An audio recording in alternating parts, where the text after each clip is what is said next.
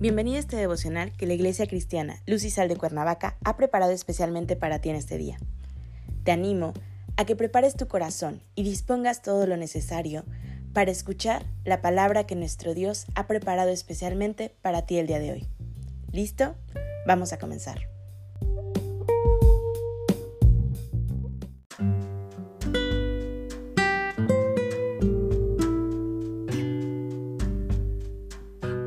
Hola, ¿qué tal? Es un gusto saludarte el día de hoy. Bienvenido, bienvenida.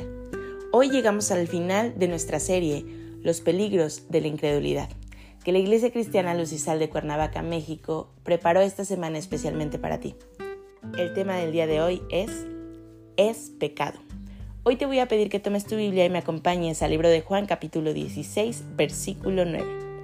La palabra de Dios dice, de pecado, por cuanto no creen en mí. El pecado es una constante en la vida del hombre. Es producto del engaño que hizo Satanás a la mujer, a quien le hizo ver como algo codiciable y agradable.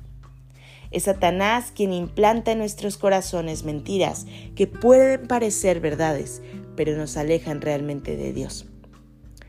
La palabra de Dios es clara y nos dice el texto lisa y llanamente que no creer en Dios es pecado.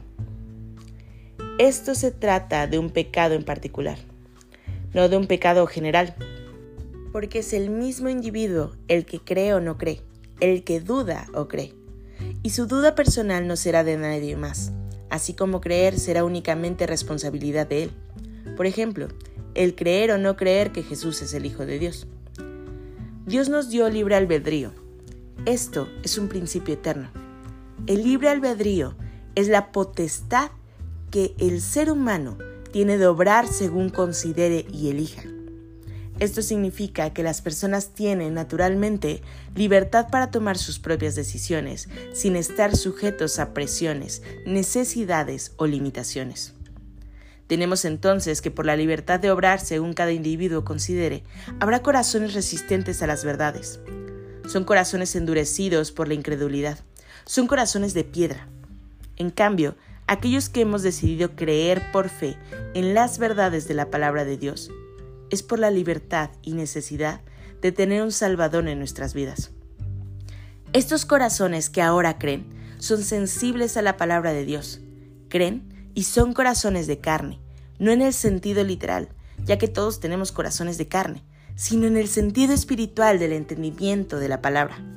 Es por ello que sabemos que la incredulidad es pecado, todos necesitamos un Salvador. Este Salvador ya ha venido a este mundo y caminó y habló y tuvo necesidades humanas. Pero era Dios encarnado en su Hijo Jesucristo, quien nos trajo las buenas noticias de salvación y de librarnos precisamente de las tinieblas en las que se encuentra sumergido este mundo, el cual todavía no quiere ver. Anda a tientas buscando en lugares equivocados una vida mejor de la que tiene y conoce. Ese mundo de tinieblas nos tiene sumergidos en el pecado, porque seguimos filosofías y pensamientos humanos. Que vivamos la vida de manera desenfrenada, porque después de esta vida ya no hay otra vida. Eso es lo que nos dicta el mundo.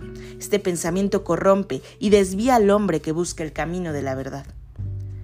Pero sin que tú conozcas de la Biblia, sabes que existe el cielo y el infierno. Estos están después de esta vida, que además es eterna. Al infierno Irán los incrédulos, que aun sabiendo que Dios existe, persisten en el pecado. Al cielo irán todos aquellos que supieron hacer buena elección, con su libre albedrío, y creer en la necesidad de un Salvador para vida eterna. Hoy te animo a que con la lección aprendida durante esta semana, a que con lo que Dios ha hablado a tu vida, creas, a que no seas un incrédulo a que no seas un pecador incrédulo. Acompáñame a orar. Padre Celestial, en el nombre de Jesús, te damos gracias, Señor, por lo que has hablado en nuestras vidas estos días. Gracias, Señor, porque tú eres bueno, santo y justo. Porque tú, Señor, nos has otorgado el regalo de la vida eterna. Porque tú has traído buenas noticias, Señor, desde hace tiempo. Hoy pedimos perdón, Señor, por no haber querido escucharte antes porque Señor en nuestro corazón ha habido incredulidad, porque pensamos que hay cosas que puedes hacer y otras que mejor haremos nosotros. Señor, perdónanos. Perdona por creer que nuestras fuerzas podemos lograr todo. Hoy reconocemos, Señor, que te necesitamos en cada paso de nuestra vida, en cada decisión que tomemos, Señor. Hoy te necesitamos, Señor, con nosotros y en nuestras generaciones. En este mundo que cada día se corrompe, Señor, solo te necesitamos a ti. Padre, entregamos este día en tus manos, pedimos que tomes nuestro corazón, Señor, que podamos testificar realmente de ser hijos tuyos. Que tu presencia nunca sea parte de nuestro lado. En Cristo Jesús oramos. Amén.